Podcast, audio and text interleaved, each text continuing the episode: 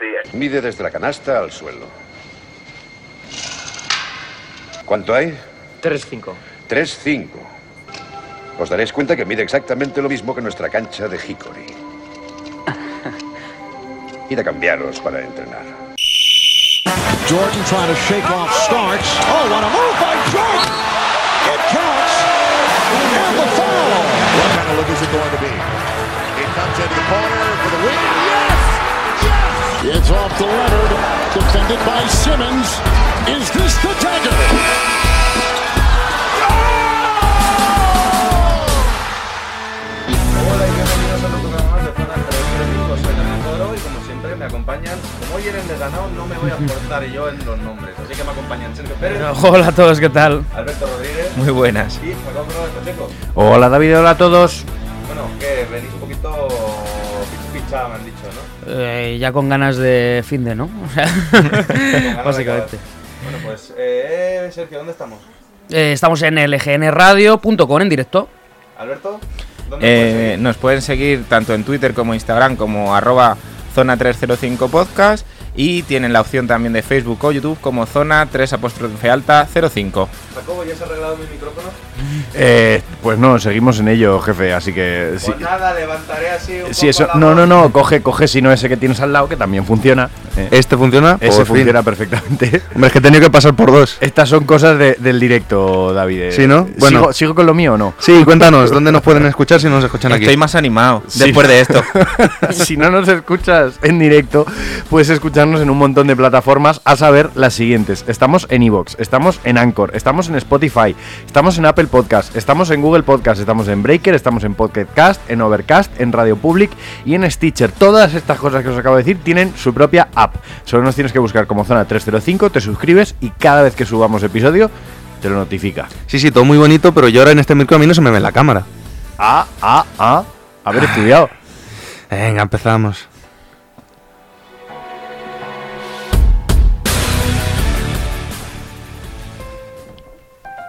Bueno, empezamos hablando un poquito de lo que ha pasado en ACB. Estamos ya en semifinales. Eh, hemos fallado más con la escopeta de feria. Yo no, ¿Has acertado todas? no. Eh, entonces, Entonces pero, pero acerté la que nadie dijo. eh, ¿Cuál? ¿La de Zaragoza, dices? Efectivo Wonder. Po- Muy bien. Eh, Fue una sorpresa, Sí, eh, fue una, fue una sorpresa bastante... Oye, pa- para una vez que me tiro el triple y voy acierto. No, no, muy bien. no, no, muy oye, muy bien, muy bien. Sin duda. Lo más sorprendente, sobre todo, yo creo el 2-0, ¿no? Sí, sí, sí, sí. Porque ellos sabían que, que no había. O sea, si había un tercero era muy difícil. O sea, la Mm. machada la tenían que hacer en los dos. Claro. Pero es lo bonito de que la eliminatoria sea el mejor de tres partidos. Efectivamente, sí, sí, eh, tiene su encanto eso. Al final es un continuo win or go home, si lo piensas. Prácticamente, sí. o Sí, sea, tienes un día malo. Te puedes permitir un día malo. Eh, Pérez y yo hablamos de que veíamos a Barcelona llegar muy desinflado. Parece que al final han recuperado fuerzas o se estaban reservando y precisamente para más, estos playoffs. más desinflado ha llegado el Juventud. en Eso este también es caso, verdad. que ya ha hecho su temporada. Pero las sensaciones de Barcelona son mucho mejores de lo que parecía entrando en playoff. Sí, parece que se lo han tomado como muy en serio, ¿no? Yo creo que este a priori favoritismo del Madrid les ha sentado mal, ¿no? Como Diciendo, oye, ¿cómo- ¿qué pasa aquí? Que el Madrid va a ser el favorito y tal. Aquí Claro, hemos estado a- toda la temporada que éramos favoritos, que tal, que estábamos ahí arriba y ahora de repente nos olvidamos de Barcelona, que es Eh. un poquito lo que nos pasa a nosotros. Además se le ha quedado un cuadro, a ver, Zaragoza, enhorabuena, felicidades, tal, pero... Muy difícil que haga dos veces la machada. Muy bueno, difícil. pero igual que no nos esperábamos la primera, hay que darle el beneficio de la duda ahora con la segunda. Yo puse un 2-0. yo sí me la esperaba. Muy bien, Jacobo, ¿quieres un caramelito? Pues Bueno, hombre, estaría mira, bien, cuenta- cuenta ya todo que lo que os estás. metéis conmigo, todo lo que os metéis conmigo Ya, que estás, cuéntanos qué esperas un poco, cómo has visto a Barcelona y Zaragoza y qué esperas de esa eliminatoria, ya que eres el único que acertó. Mentira. Eh, ¿Qué es lo que espero? Que la batalla que pueda plantear Zaragoza dure aproximadamente tres cuartos. De uno de los dos partidos que se van a jugar, no sé de cuál, pero planteará batalla durante tres cuartos. Hombre, se jugarán tres, digo yo. Sí, si no, es al es lo mejor de suyo. cinco. Es lo suyo. Pues, Pero- O sea, tres cuartos, yo creo que el primero de cada, ¿no? Exacto. Eh, bueno, habrá que verlo, ¿eh? Habrá que verlo, ¿eh? Que Zaragoza ahora mismo sí que ya no tiene nada que perder. Entonces, oye, ¿por qué no? no, aparte que tiene un equipo que, sobre todo por dentro, me parece que es muy interesante. Que no creo que vaya a poner en grandísimos apuros al Barcelona, pero son pivots buenos, veteranos y, y curtidos algunos bastante en playoff, si no bien de esta liga, de otras ligas. Con lo cual, la, la batalla por dentro es, es interesante, al menos. Yo me vuelvo a subir al mismo carro que llevo casi toda la temporada, que es defender un poquito el Barcelona y por el momento todo lo que yo he ido diciendo, no que se haya cumplido, pero sí que se esperaba que el Barcelona estuviera casi en Euroliga a punto de Final Four, no fue posible, pero sí que dije en su momento que el Barcelona mm, se le da muy bien llegar a Copa del Rey o a playoffs de ACB y como decís vosotros, se está reservando. Y creo que se ha dado esa circunstancia. No sé a cuántos partidos nos iremos, porque el Zaragoza la verdad que llega también en muy buen momento, pero creo que el Barcelona va a llegar a la final. No creo que haya ningún tipo de duda en ese sentido. Me equivocaré, puede, pero yo creo que es eso. Yo, yo- yo tengo ese temblorcito en el cuerpo de que lo mismo el Barcelona este año se puede llevar la liga. A lo Hombre, tonto. Lo que sí es cierto es que es mucho más fácil hacer la machada a tres partidos que a cinco. Sí, eso. Porque eso, un partido malo o dos puede hacerse, eh, pero mm, co- coincidan tres partidos malos de Barcelona, que a priori es un equipo más fuerte, se hace complicado. Sí, se hace y- y complicado. O este- tres partidos especialmente buenos por encima de sus posibilidades de Zaragoza. Porque se tiene que juntar o que esté muy bien Zaragoza o que esté mal Barcelona. Si no, Es complicado. y en este caso han tenido la suerte, entre comillas, de que les ha tocado Basconia, que era un equipo que desde que no se clasificó para la Final Four se deprimió, Mm. así de claro. O sea, ahí está E- ya. Esa es la palabra, depresión. Sí, sí, Se les totalmente. veía y, ya- bajos. y tienes ya jugadores, como lo hemos hablado en este programa, de, de Vincent Poirier, que ya está pensando en NBA y en irse el año que viene y en a ver qué hago. Y, y se les vio que es que no estaban en lo, en lo que tenían que estar. El único que está es Engelia, que es más vasco que, que todo el equipo junto. es así. y- Bueno, aquello que dicen que los vascos nacen donde les sale de, de ahí. Pues, ¿no? Senguele uno de ellos. Pero tuvo esa suerte Zaragoza, ¿no? Y que tiene un equipo veterano al final. Jugadores como Seibutis, Radovic, Fran Vázquez. Aparecieron, que es lo que ha hecho tu Jacobo. Que Están muy curtidos. es Entonces, que- vamos a ver contra el Barcelona. Coincido con Alberto que es muy poco probable que Zaragoza dé la machada por segundo eh, segunda eliminatoria consecutivo, pero más difícil lo tuvo el, el Manresa en el 96.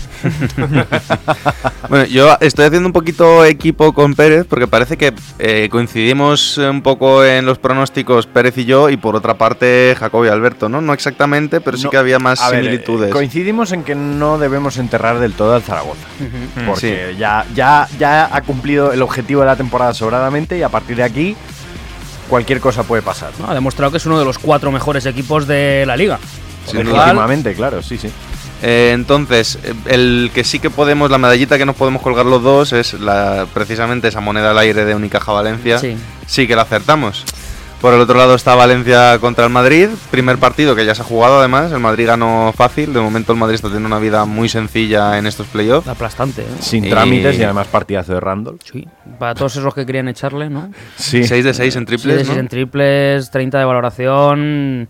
El Madrid es una apisonadora ahora mismo. Es- ¿eh? eh, yo tengo un caso curioso porque eh, el, el caso concreto de mi padre es uno de los mayores detractores de Randolph y, y le tuve que dar con los datos en la cara. De, es, es una de sus mejores temporadas. Sí. No desde que está en el Madrid, desde que está en Europa. Sí, porque, jugando. sí, porque las del Lokomotiv es cierto que estaba muy solo, ¿no? Entonces Claro. había muy malos porcentajes, Claro. era diferente, ¿no? Pero estando aquí en el Madrid, la verdad es que este año es el mejor. Y, y recordar que el año pasado la final de liga no la juega. Exacto. O sea, era uno de los casi descartes. Entonces, el- Yo creo que cae mal porque es un jugador frío. muy frío, sí. Sí, Pero ya yo creo que este año está cayendo mejor, ¿eh? Con este Sí, tipo de hombre, contestaciones claro, de claro, claro. tal, eh, ¿puedes decirme eh, Feliz Navidad en español? No. Pero bueno, el caso es que el Madrid a piñón fijo. sí, yo sin duda Mm, creo que Valencia un partido por lo menos lo rascará. Segura, sobre Pero- todo porque al Madrid se le da bien de lo que cabe, ¿no? Valencia, pero poco Pero más. sí, veo, veo bastante encarrilada una final Madrid-Barcelona y, y ahí ya sí que cuidado. Ta- También es verdad que es difícil hacer frente a un primer partido en una serie de cinco partidos cuando hace dos días te has clasificado. Sí. Sí, El Madrid ha tenido más días de descanso, que le ha venido muy bien, yo creo. Sobre todo un Valencia que no se caracteriza por llevar nada bien la falta de, de descanso. Por eso. Sí, bueno, Valencia ahora mismo yo creo que ya han cumplido con la temporada. Sí. Han ganado en Europa, son uno de los cuatro mejores equipos de la liga. Ya todo lo que llegue de- a partir de aquí es un extra con el que no se cuenta a priori. Euroliga lo tienen ya el año que viene. Era el objetivo Claro. de esta temporada, salvar los muebles teniendo en cuenta que no iban a poder grandes- hacer grandes fichajes este año. Y, y yo creo que una temporada bastante meritoria para Valencia, haga lo que haga, ya a Sí. partir de ahora. Sí. Y ahora que llevamos algún partidito más, ya por mm, finiquitar un poco este tema, ¿qué os están pareciendo los playoffs por el momento? ¿Están Mm, gustando? ¿No mucho? Fíjate, para mí muy fríos. Es cierto que no lo estoy siguiendo tanto como me me gustaría, pero los noto como, como que el grande es muy grande y el pequeño es muy pequeño. Sale, ¿no? sale con mucha más ilusión el pequeño y con mucha más garra el pequeño, aunque luego no, no tenga resultados, como por ejemplo Manresa. Pero sí, la- la- el adjetivo sería eso, fríos. Es que además es lo que estamos diciendo. Parece que son unos playoffs de dos equipos. Hasta Sí, ahora. hasta el momento sí. No, no Que va a haber parecía, más. parecía cuando ganó la Liga el Valencia que eso podía quedarse un poquito más atrás ya, pero, Sí, es pero que es muy difícil. Por ejemplo, Vasconia lleva des- 10 años sin ganar una liga, desde el 2009. M- Por ejemplo, me parecen estos playoffs muy parecidos al este, eh, si lo pensáis. de la NBA, De la NBA, exacto, sí, porque, porque del 6 al 8 estuvieron hasta la última jornada peleando por clasificarse. Y quitando esta la salvedad de, en este caso de, de Zaragoza, los otros dos que se metieron apurados, vapuleados. Como en la NBA, exactamente igual con Hmm. Orlando, con Detroit. Los veo igual, o sea, como que hay cuatro grandes, o en este caso tres más o menos, que sabíamos todos que iban a llegar y han demostrado que iban a llegar. que no había Claro, ninguna, no que- podía haber ninguna que duda. no había, no había opción. Entonces, en este caso, en este caso lo veo muy similar. Por la falta, en este caso, o sea, la diferencia entre grande y pequeño. Eh, ¿Lo dejamos aquí? ¿O alguien quiere aportar un- una cosita extra? Lo que tú digas, jefe. 3-0 Madrid, 3-0 Madrid, 3-0 Barcelona. ¿eh? 3-0, 3-0. ¿Tú lo ves tan claro? Sí, sí, sí. Yo creo, yo creo que un 3-1 el Madrid, 3-0. Hay que jugársela, hay que tirarse a la piscina. Yo igual que Jacobo. 3-1 Pues Madrid, yo en este 3-0 caso Barcelona. me voy con Pérez. 3-0-3-0. Bien. Que soy ese choque de Ah, manos. el equipo de los amargados, amargados. Bueno, desde luego, si hay algún atisbo de gafe en- aquí, de cualquiera de los cuatro, Sí. todo para Barcelona. Nadie que le haya dado una victoria a Zaragoza. Como hay aquí alguien usando su gafe para el mal, cuidado, eh. Cuidado.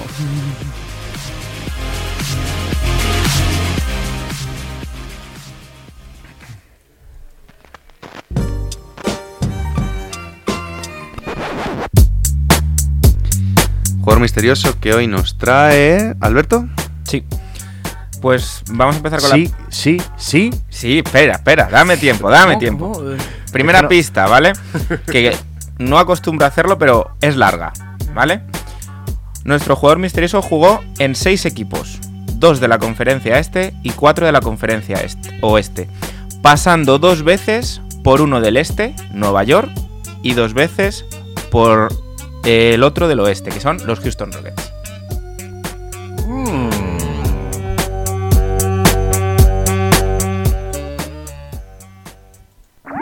Síguenos en redes.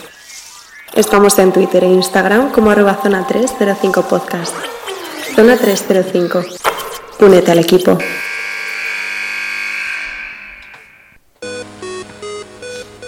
Bueno, hoy llegamos a NBA rapidito. Estamos en plenas finales. Y está la cosa que arde, ¿eh? Vaya noche.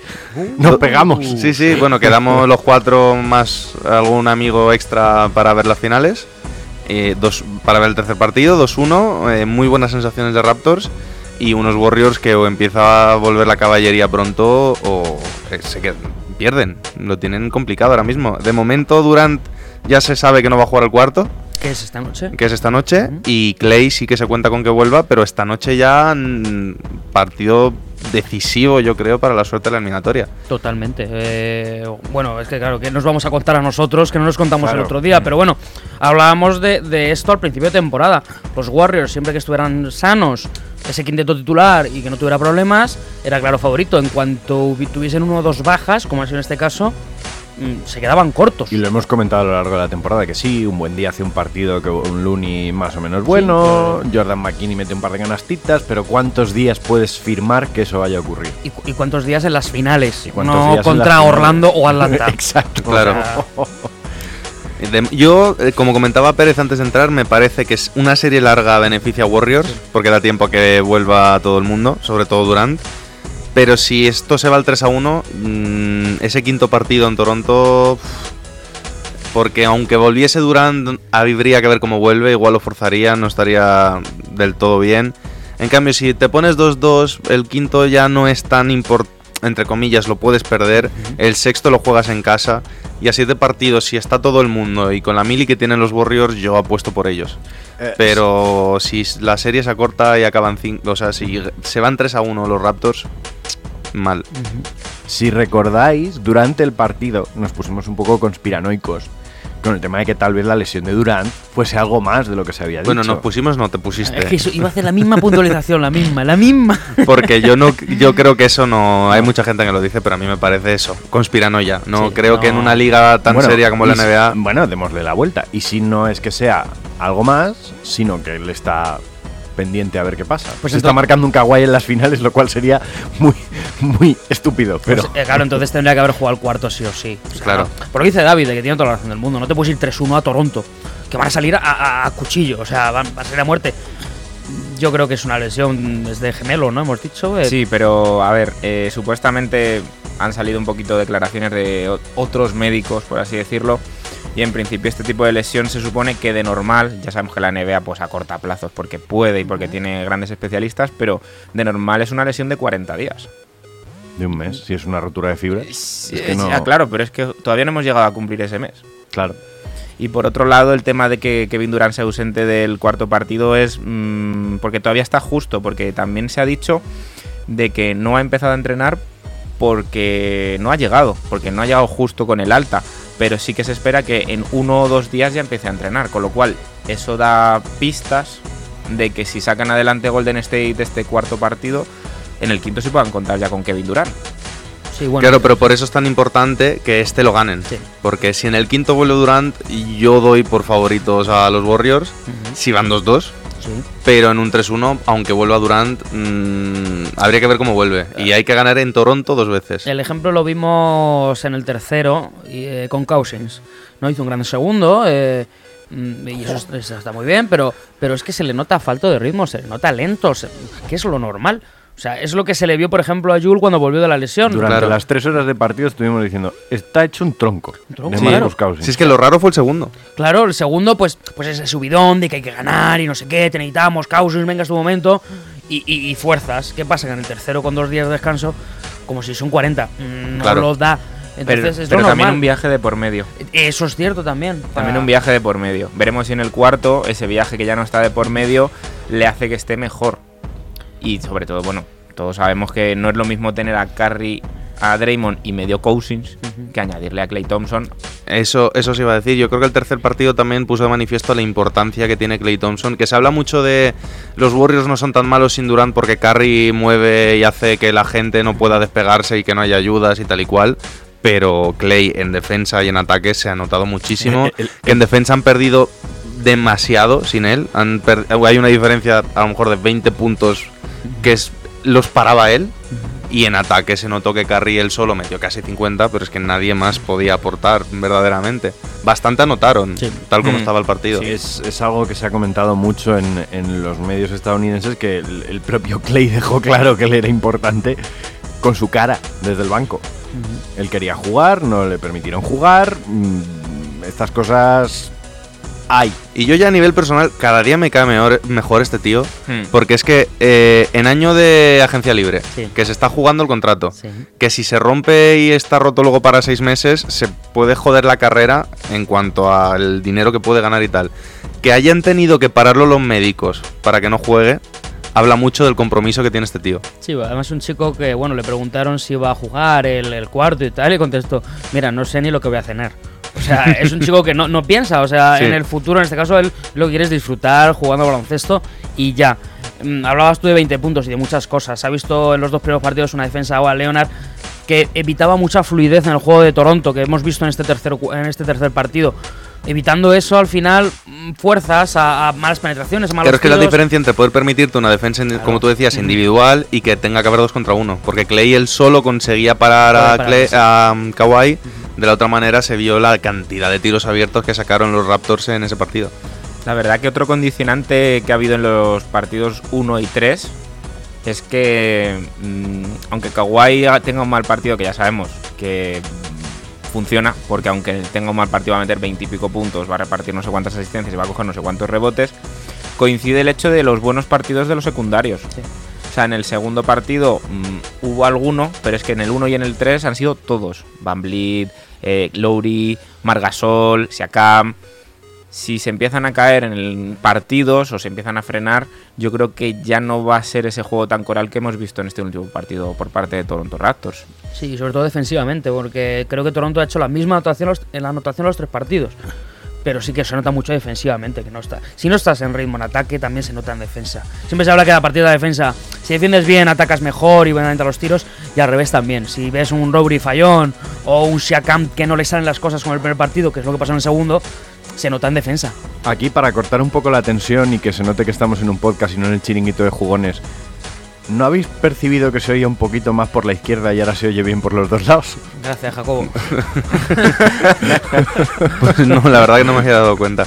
Joder, no, se, no se aprecia mi Bastante trabajo. tenía con lo del micrófono. No se aprecia mi trabajo en esta. Bueno, igual que la semana pasada dije que no veía muy bien después del primer partido porque era un partido extraño, yo creo que ahora ya se están empezando a ver bastante claras las Sí. claves de la eliminatoria. Para empezar, ya se sabía de antemano que este es el- son los peores Warriors defensivamente de toda la etapa Kerr y creo que se está notando mucho, que Toronto les está le están asomando las costuras a sobre, los todo, Warriors. sobre todo por falta de, de piernas, no de en cuanto a la energía, sino a número de piernas.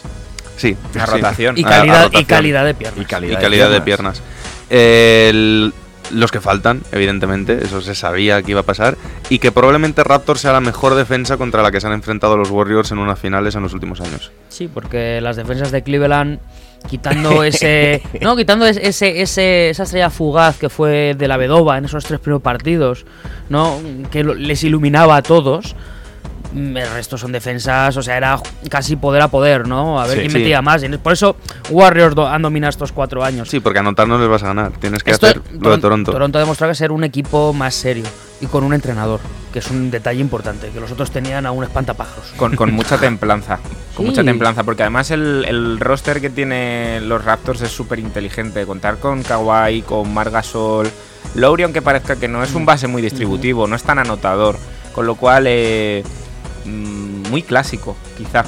No, diría. El, el, el- el quinteto en sí que es muy clásico. Un base, un pivot alto, un alero anotador, Tirador, el sí. tirador, o sea, Un cuatro multiusos. Mm, Yo, además, yo quien creo que se le tiene que dar mucho más mérito del que a lo mejor se le está dando en general es Ujiri. Sí. Si os acordáis, hace un año, Toronto parecía que se iba a dinamitar por que, era co- completo. que estaba en colapso totalmente. Cuando pierden 4-0 con Cleveland otra vez, Otra vez. después del mejor récord del año y tal, todo el mundo daba por hecho hasta que ha llegado Toronto. eh, se traspasará a Lauri, a DeRozan, empezarán de cero y a intentarlo otra vez dentro de 3-4 años. y así fue. Ya, se la claro. juega. No, pero. Entiéndeme, se- o sea, así quiero fue. decir, lo que se hablaba no era un DeRozan fuera por Kawhi y, y pa'lante. Se hablaba de empezar de cero con Sí. jóvenes, eh, intentarlo otra vez dentro de 3-4 años. Se la juega a este año de Kawhi. Y yo creo que independientemente de que ganen el anillo, incluso en el peor de los casos, Toronto no gana el anillo y Kawhi se va, yo creo que por el simple hecho de llegar a tus primeras finales y colocarte por delante 2 a 1 y competir al nivel que están compitiendo, ya el traspaso para mí ha sido un éxito. Sí. Sí, sí, ha sido una apuesta de, de presente, presente total. Porque Mark son 34 años también, que, que es, que es otra apuesta personal a mitad de año, ¿no? Y esto al final es una filosofía que ha triunfado en los equipos menos exitosos en cuanto a playoff y se ha visto que es aquí no se tanquea, aquí no se especula. No. Si puedes apostar por el presente, apuesta por el presente. Y es lo que ha pasado con Boston o un caso menos tal como Minnesota, de no, es que tiene un futuro brillante, tiene un futuro brillante. Bueno, sí, pero los años siguen pasando y, Y ese no futuro llega. brillante no llega. Al final, si puedes competir, Hazlo ahora. hazlo ahora. Y ya por rematar, eh, claves de esta noche, ¿qué nos esperamos? Bueno, nos esperamos, yo creo que el, el- el enésimo contraataque de Kerr, o sea, se están es como un partido de tenis entre los dos técnicos, a ver quién hace mejor táctica. De momento, obviamente va ganando Nick Nurse, que lo está haciendo muy bien. Vamos a ver qué nos espera. Vamos a ver cómo trabajan ese 2 contra 1 con Kawhi, que por- ya cada vez está haciendo más aguas. Eh, y me espero una salida en tromba, sobre todo de, de Warriors. Les vimos un poquito especulativos en el tercero, ¿no? Como que les costaba y, y estaban como a verlas venir. Me espero. a, a mí me dio la impresión de que lo daban perdido ese Sí, partido. eh, Que si sonaba la flauta, estuvieron ahí haciendo la goma de a ver de si Toronto colapsaba, pero en ningún momento llegaron a creerse de verdad que ese partido lo podían ganar. Sí, el único que se lo creía estaban. era Curry, ¿no? Un Mm. poquito. Entonces, yo creo que una El mismo Draymond estuvo Sí, mucho menos no. activo de lo que suele estar. Yo no sé si dijo, me reservo para el cuarto que va a ser el importante, pero de hecho, no... De hecho, ha hecho unas declaraciones en las que ha dicho que no puede, en- desde su punto personal, dejar tan solo a un tío como Stephen Curry. Entonces, yo como clave espero, por supuesto, la vuelta de, de Clay y el mejor partido de Draymond Green en todos los playoffs. Yo voy a ponerle imagen a la salida en tromba que ha dicho Pérez y me espero una gran, un gran cuadro de tiro de los Warriors. Van a hacer un gran cuadro de tiro y no precisamente de los habituales. Quiero decir, eh, habrá buenos porcentajes, sí, de Iguadala, supongo, después de, de todo lo que se ha dicho con respecto a su tiro. Sí, un momento como el de Cook en el segundo partido, que de repente mete dos o tres triples, ¿no? Un Exacto, poquito eso. Me ¿te espero refieres? una gran, una gran tabla de tiro de los Warriors. No tengo claro que vayan a ganar, pero sí me espero eso. Aquí es donde se van a probar los nervios de los Raptors de verdad. Bueno, claro, es que si hablamos de claves, aquí todos hemos apostado a, favor de los Warriors, pero nunca hablamos de Raptors. Entonces yo creo que por aportar también la No, otra... Jacob ha apostado por Raptors. Yo bueno, no. perdón, perdón. Pero, pero, pero estás hablando de Warriors, quiero decir. No has dado ese, esa clave claves como de Toronto. de Toronto. Yo como clave, fíjate, creo que va a pasar lo mismo que en el segundo. Va a haber un mejor Kawhi y van a dar un pasito para atrás los demás. Y eso a lo mejor va a condicionar el partido a que se vaya para el lado de, de la bahía de San Francisco. Yo también como última clave para Toronto pondría, si quieren llevarse este partido, no renunciar a jugar con un pivot puro como Margasol. No renuncies por miedo o por el quinteto que te pueda poner Warriors en pista. Yo creo que es muy importante esa salida en tromba, porque como el partido se ha igualado, Toronto va a oler sangre. Porque colocarse 3 a 1 y ganar los dos partidos en, en San Francisco. Y lo están gestionando Oakland. bien en general, eh, ese Mm. tipo de. Vamos, yo creo que el 90% del tiempo de, que llevamos de finales Ha ido por partido, delante ha ido por Toronto. delante Toronto, Sí. eh, desde el principio. Sin duda. Eh, vamos al problema de faltas, que se están teniendo siempre problemas de faltas en los inicios, siempre con llegar al descanso con jugadores importantes con tres. Vamos a hacer acierto en triples, que han metido 14 en el tercero, como claves de Toronto, y, y que Kawhi sepa leer los dos contra uno. Si sabe leer los dos contra uno, mm, Toronto va a anotar. y hacer mucho daño. Entonces- porque lo que hablamos antes de esa falta de piernas va a exigir mucho más a los Warriors. Bueno, lo dejamos aquí y hoy recuperamos algo que tenemos aparcado desde hace mucho tiempo, que es la máquina del tiempo de Sergio Pérez.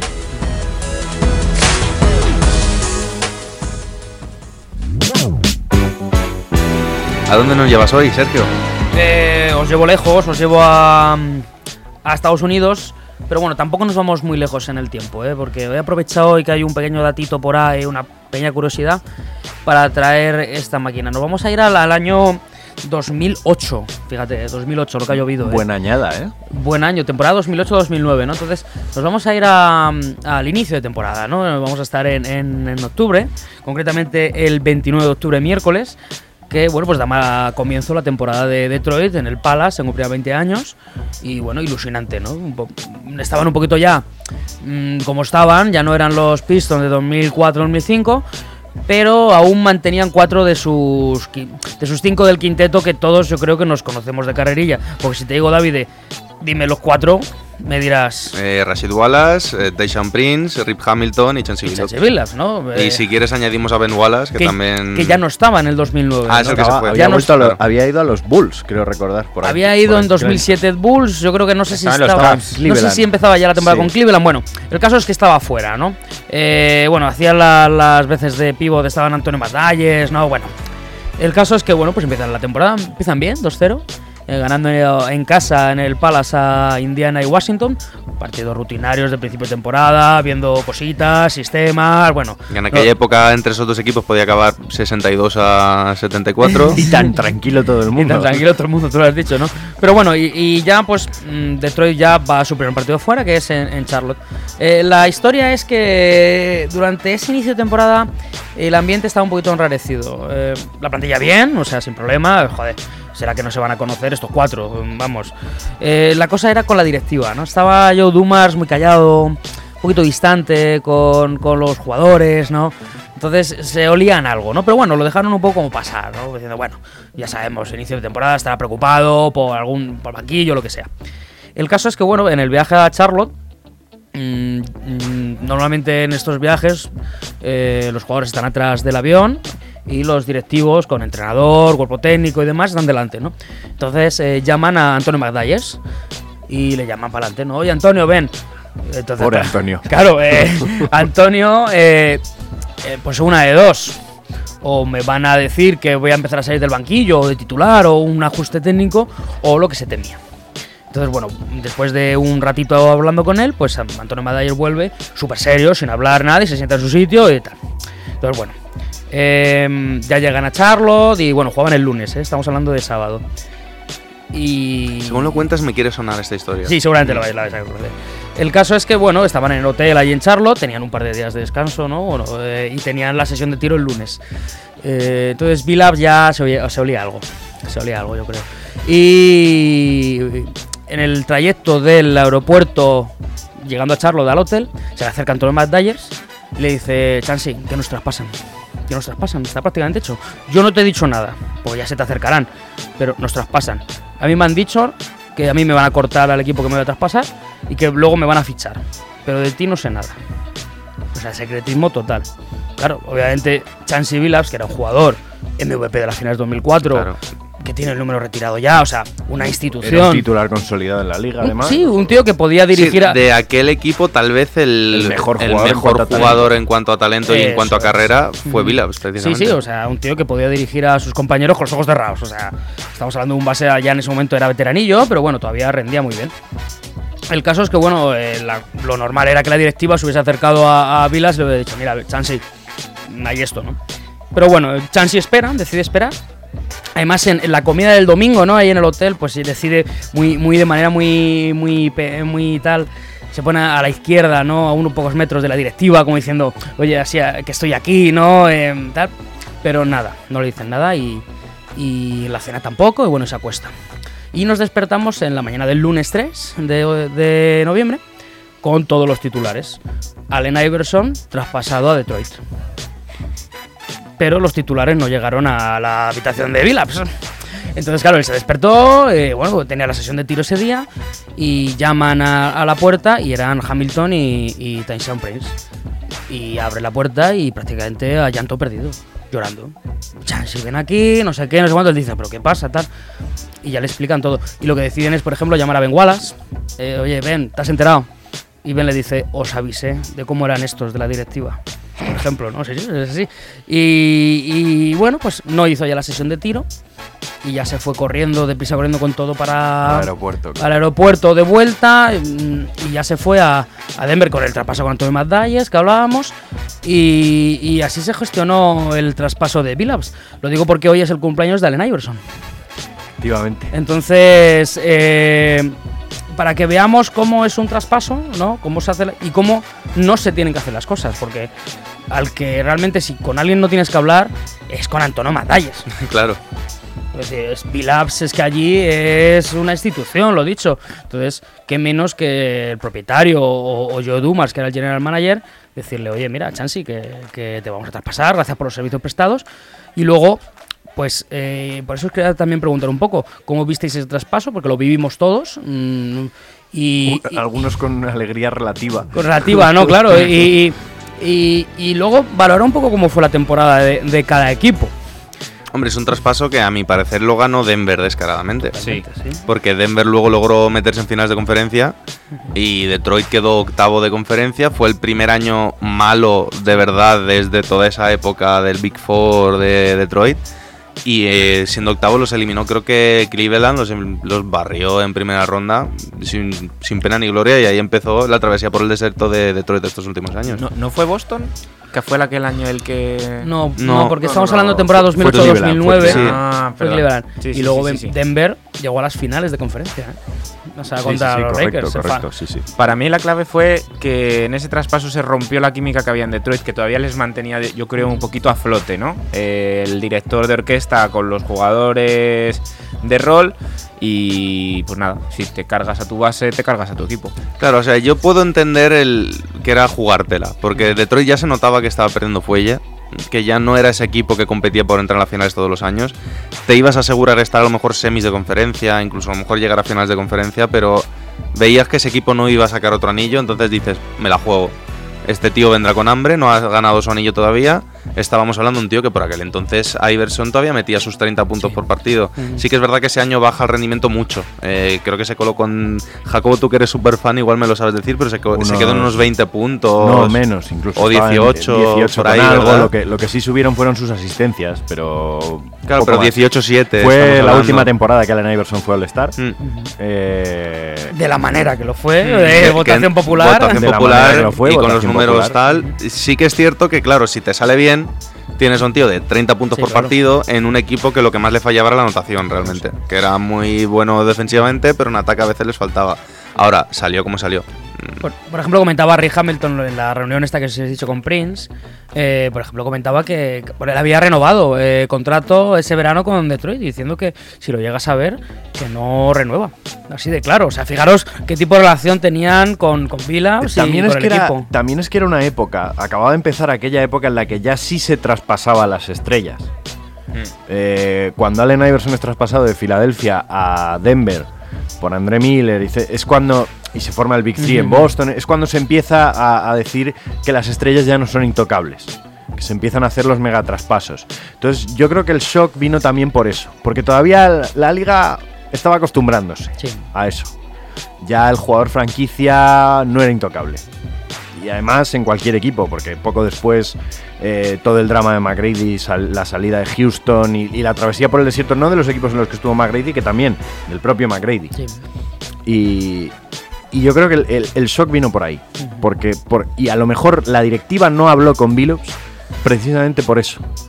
Porque todavía estaba el estigma de es que en esta liga a las estrellas no se las toca. Sí, yo creo que también demuestra mucho la importancia de tener una directiva buena y que trate bien a los jugadores, que es algo que estamos notando estos últimos años con los equipos que rinden. Porque más allá de, me atrevo a decir, LeBron, que Cleveland sí que es verdad que nunca ha destacado por tener una directiva especialmente buena, No. y LeBron se echaba el equipo a la espalda y con lo que le diesen eh, tiraba hacia adelante. El resto de ejemplos con el mismo LeBron en Lakers, los Lakers por mucho nombre que tengan la directiva ahora no tiene un rumbo fijo y eh, no consiguen levantar cabeza. Eh, los Warriors todo lo contrario, cambiaron de directiva. Bob Myers, todos los jugadores que pasan por ahí hablan maravillas de él.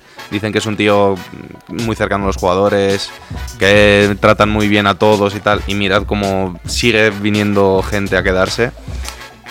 Y cada vez es más importante eso. Al final los jugadores, incluso el, el que menos cobra, cobra mucho. Ya le va a dar un poco más igual lo que cobre. Le va a importar que te traten bien, que haya un buen equipo de... que se nos cuela ahí una voz, ¿eh? Sí, hombre, joder, que estoy yo aquí probando cositas, ¿no? Va a importar que te traten bien, que tengas un buen equipo médico, que te guste la ciudad también. Pero ya no es tanto, no, es que el equipo se llama tal. Ya, sí, pero bueno. Para que veas un poco cómo se, se fraguó ese traspaso y lo que supuso, como bien has dicho David, para las dos franquicias. Denver tuvo un último empujón hasta, hasta el que ha tenido ahora, y era la última vez que llegaron a finales de conferencia, y como Detroit empezó su travesía por el desierto, desierto, desierto, desierto, y sigue sin ganar 14-0 los últimos partidos en playoff. ¿eh? Bueno, pues hasta aquí, nos lo dejamos. Y segunda pista, el jugador misterioso.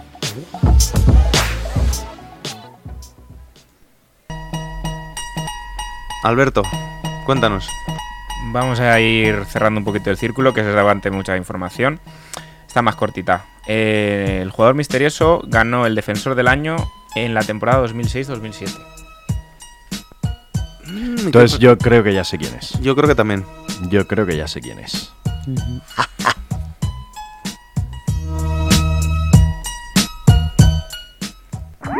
Síguenos en redes. Estamos en Twitter e Instagram como arroba zona 305 podcast. Zona 305. Únete al equipo.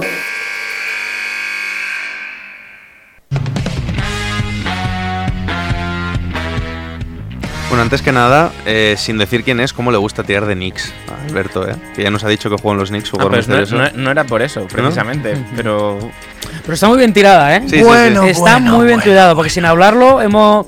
Hay cositas Hay con mi sección de, de la máquina del tiempo ¿A y que sí? este, ¿eh? ¿a que sí? Bueno, Jacobo, dinos, ¿qué nos traes hoy? Hoy es sección nueva, ¿no? Sí, como tú normalmente nos traes muchos juegos, yo os traigo una sección nueva en la que vamos a jugar un poquito todos. Eh, lejos de lo que la mayoría de los mortales, ¿vale? Eh, pudiéramos pensar, el baloncesto ha estado, está y estará muy presente en mayor o menor medida en el mundo del cine y de la televisión, ¿vale? Eh, como no tengo la menor duda de que nuestra enfermedad, que por lo menos está pendiente de, de diagnosis con esto del, del baloncesto, eh, os he preparado un test muy picadito eh, para ver cuánto baloncesto sois capaces de recordar en distintas pelis y series. Algunas preguntas, bueno, algunas de las pelis son más populares, otras menos, ¿vale? Algunas de las preguntitas son tipo test, con tres respuestas, para que tampoco estéis aquí devanando los sesos, pero otras me las tenéis que elaborar un poquito más, ¿vale? Y bueno, si, si os parecen bien las normas, vamos, vamos empezando. Vamos. Yo compro.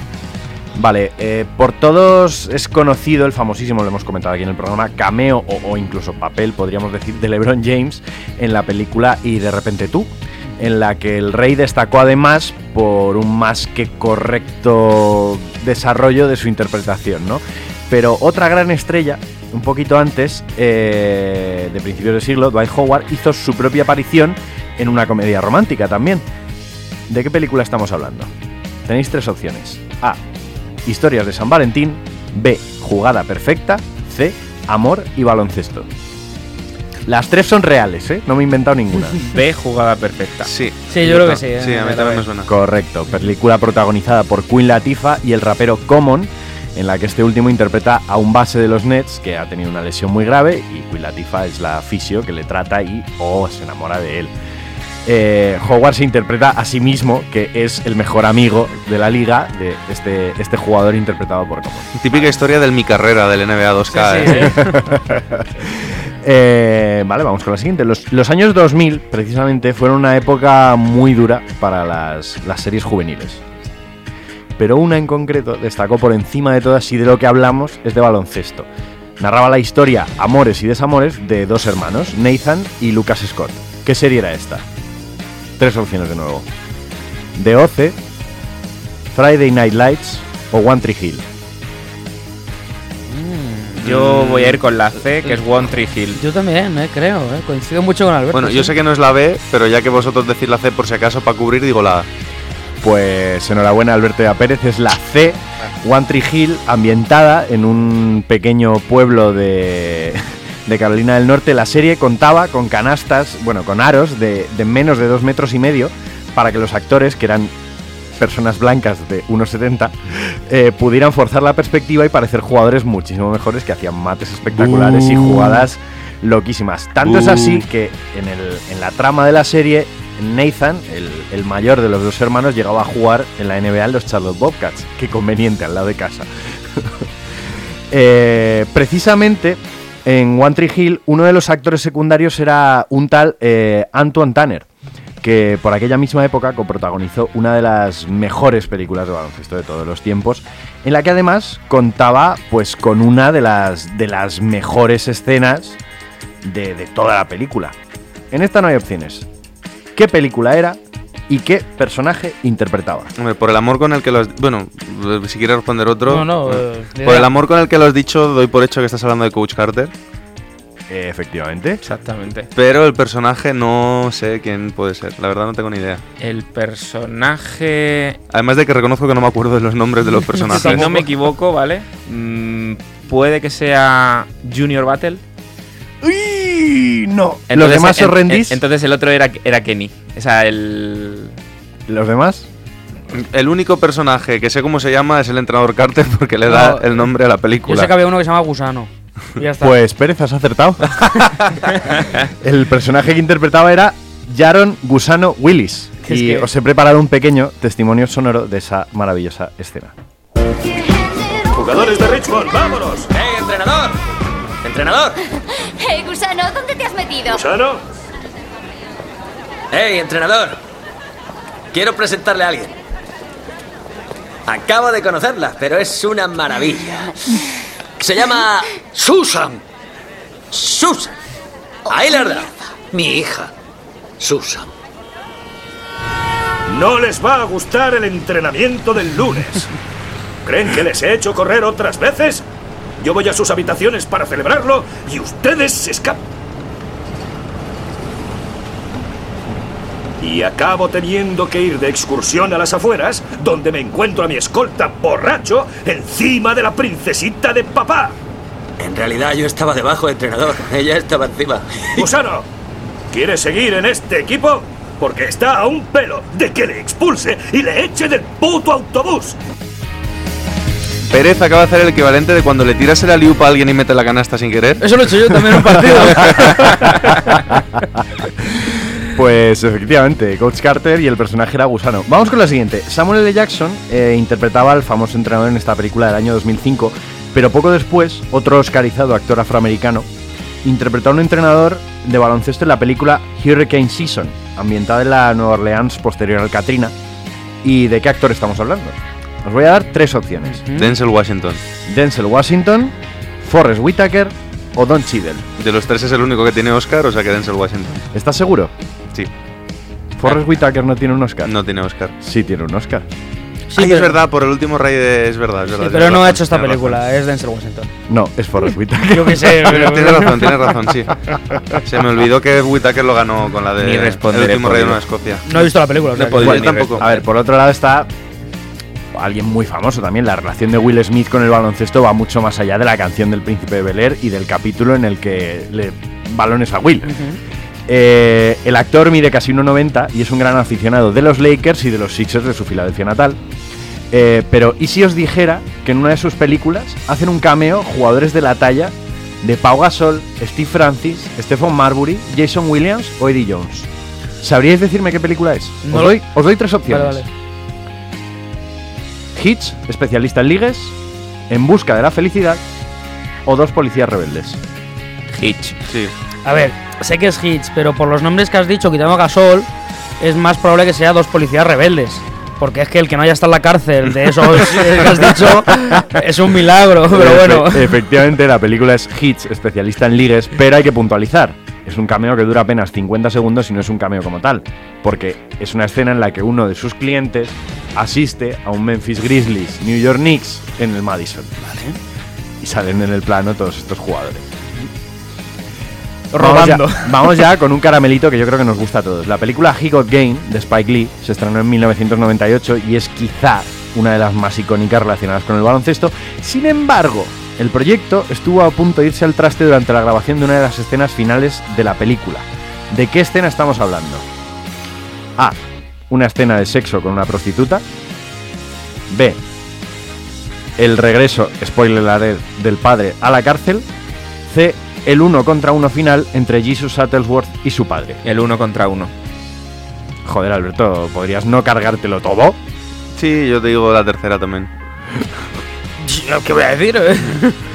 Originalmente en el guion estaba previsto que Jesus ganase a su padre 21-0. Pero Denzel Washington amenazó con salirse del proyecto si no le dejaban meter al menos una canasta frente a Ray Allen. Por entonces el actor era muy aficionado al baloncesto. Qué Y ahí- lamentable. Qué lamentable. Cosas que solo pasan en una película de Spike Lee. Si lo pensáis. Sí. Eso y ver a perder a los Knicks.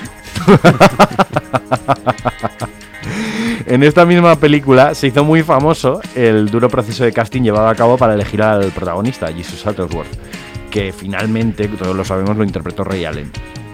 ¿Cuál de estos jugadores? Kobe que- Bryant. Kobe Bryant. ¿Cuál de estos jugadores que os voy a decir listos de mierda no formó parte nunca de la lista inicial de Spike Lee?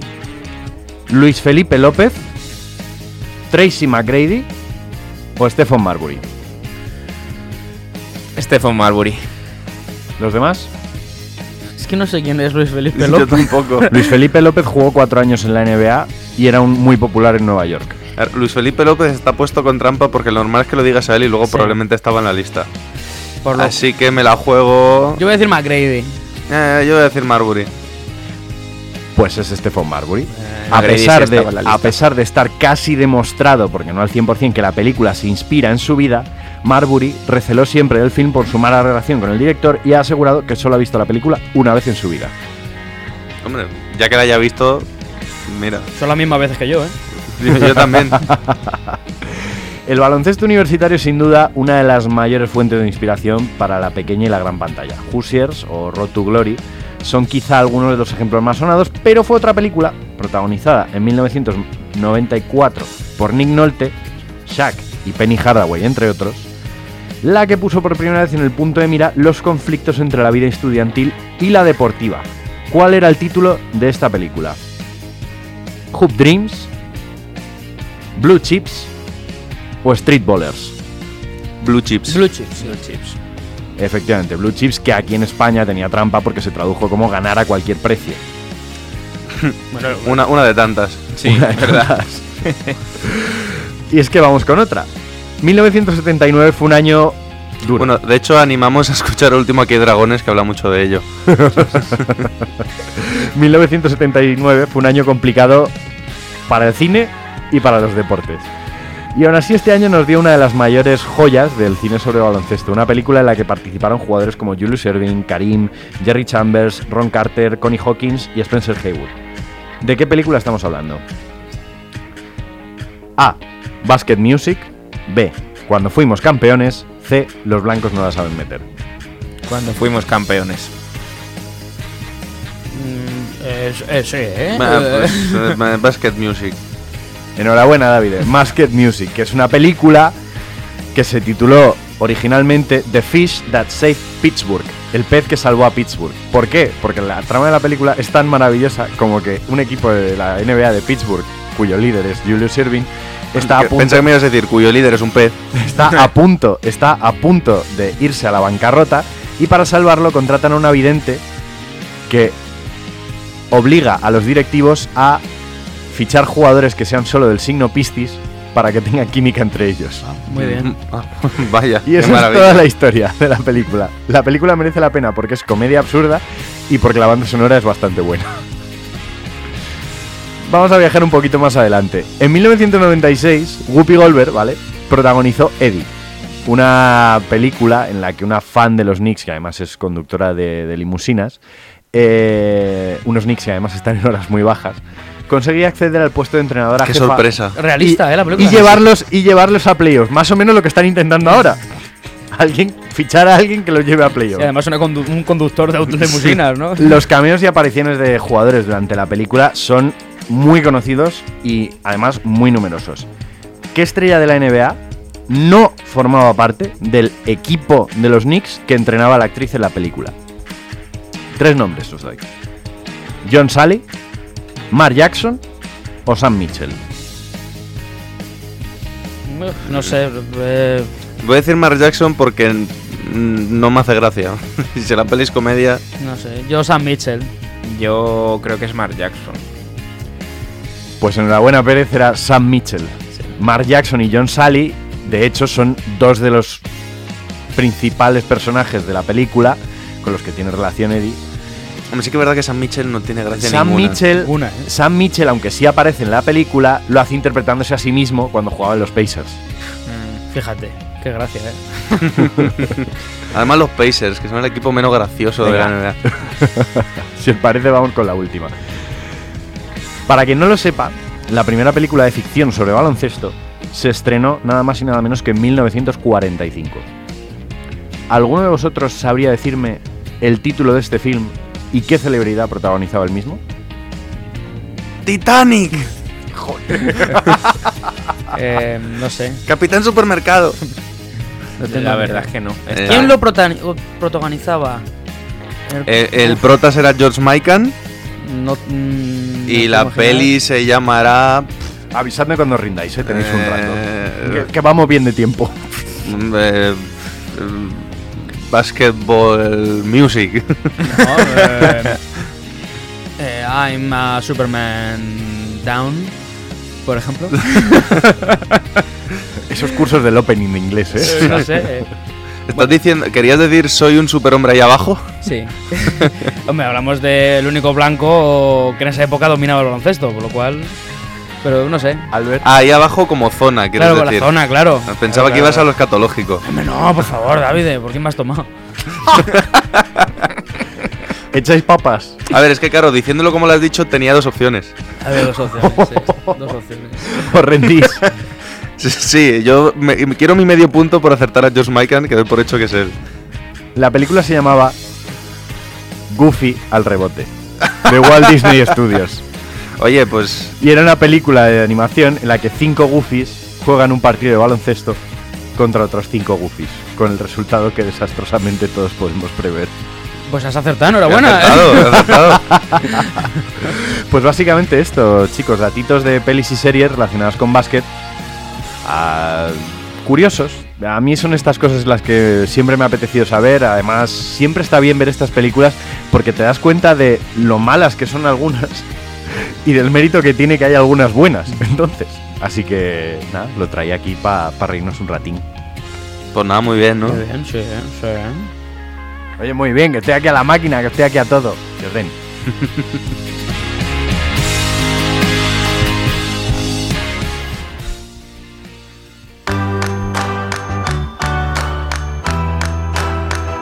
Sé que viene tercera pista, pero mi flop Jacobo por antipático. ¿Y, y no- ¿A santo de qué ha venido eso? Venga, Alberto. Pues muy bien, pues muy bien.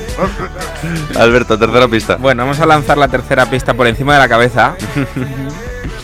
diciendo que nuestro jugador misterioso fue seleccionado por Toronto en el año 1996. ¿Quién la quiere decir? Venga, a la de una, a la de dos. Marcus Cambi, porque no quiero que lo diga Jacobo. Qué zorro.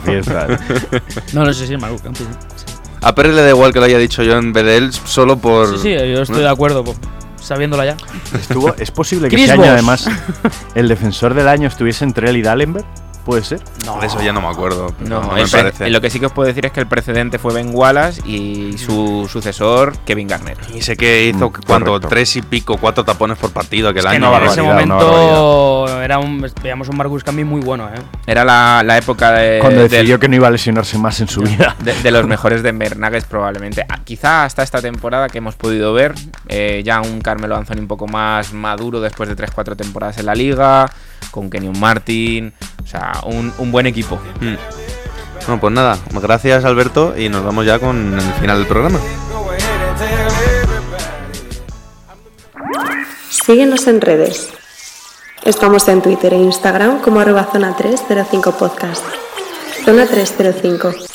Únete al equipo. Bueno, top y flop. Eh, voy a empezar rápidamente. No le se lo voy a dar a Jacobo porque hay un flop mucho más lamentable esta semana. Mi top van a ser Barcelona y Real Madrid. Creo que están demostrando que son los dos grandes favoritos y que están a un nivel muy por encima del resto ahora mismo. Y mi flop es Paul Pierce, que hace poco ha reconocido que en el famoso partido de las finales de 2008, en el que salió lesionado y lo entrecomillo todo lo posible en silla de ruedas, era porque mm, tenía un problema intestinal y todos imaginamos lo que tenía que hacer. Sí. Y en vez de, pedir cambio, irse y volver, hizo todo el paripé de ay que me lesiono, ay llevadme en silla de ruedas tal para que lo soltasen en el váter. Sí. Lo Le- le mismo, lo funcionó, mismo ¿eh? es que si se levantaba se lo hacía encima. No lo sé, pero es de lo más lamentable que he oído yo en una cancha de baloncesto. Totalmente, totalmente. Pero bueno. Eh, mi. La verdad es que no tengo flop. No sé, no, no se me ha ocurrido nada. Entonces, Joder, bueno. con el día que traías hoy no tienes un flop, no tienes nadie con Pero quien que meterte. Tengo ¿no? un top muy bueno. Mi top es Atlanta.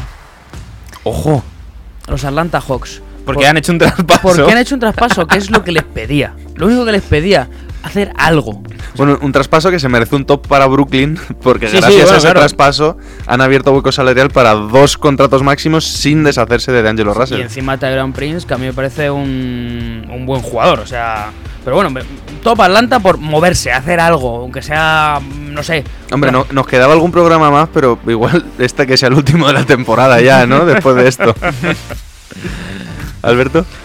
Eh, mi top es Toronto Raptors. Creo que mm, a pesar de la inexperiencia como equipo, que no por jugadores en las finales, eh, están plantando cara a pesar de que los Warriors tengan eh, ese número de bajas que es muy importante. Creo que mm, están haciendo lo mejor que pueden y les puede llevar a buen puerto, a pesar de que yo vaya con Warriors. Y mi flop, pues la verdad es que no tengo tampoco. Lo único a decir que llevo una semana muy rara. Ya está. No, Jacobo, top, flop y canción ya directamente. Eh, mi flop, mi flop es eh, precisamente que ya ha empezado la WNBA y no hemos hablado nada. Ah, vale, Ah. vale. Has, ah, muy- has tenido una pausa dramática ahí que digo, pero, Sí, pero eh, bueno, Jacobo. Volviendo a los derroteros. Y, y bueno, el top. El top en realidad es muy simple, es, es el temazo que os traigo. Y ya, y ya cierro ahí como hilo, ¿eh? Está como hilo. Tenéis dos flops que gastar vosotros dos ahora Madre mismo. mía. Ah, eso os pasa por dejarme el último. ¿Qué canción traes? Os traigo una canción de nada más y nada menos que Génesis. Una canción que habla, bueno, critica severamente Sí, stop. a los. Sí, stop. Ya está. Ya sí, stop. Perdona que te corte. que critica duramente a los predicadores televisivos estadounidenses y, y de cómo ciertas ramificaciones, renglones torcidos de la, ingle- de la iglesia se enriquecen de las pobres almas en búsqueda de ayuda. Jesus, He Knows Me. ¿Cómo acabamos, eh? Muy cristiano. Qué doctos, ¿eh? Pues nada, con eso acabamos. Venga, un saludo hasta la semana que viene. Adiós.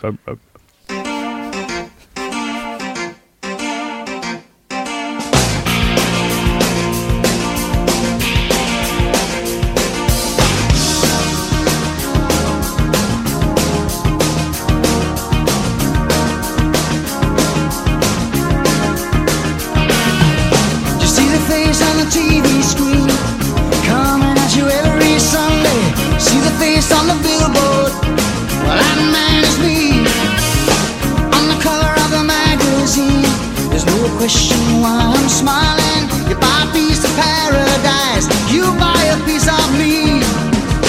I'll get you everything you wanted. I'll get you everything you need. You don't need to believe in hereafter. Just believe in me. Cause Jesus, he knows me, and he knows I'm right. I've been talking to Jesus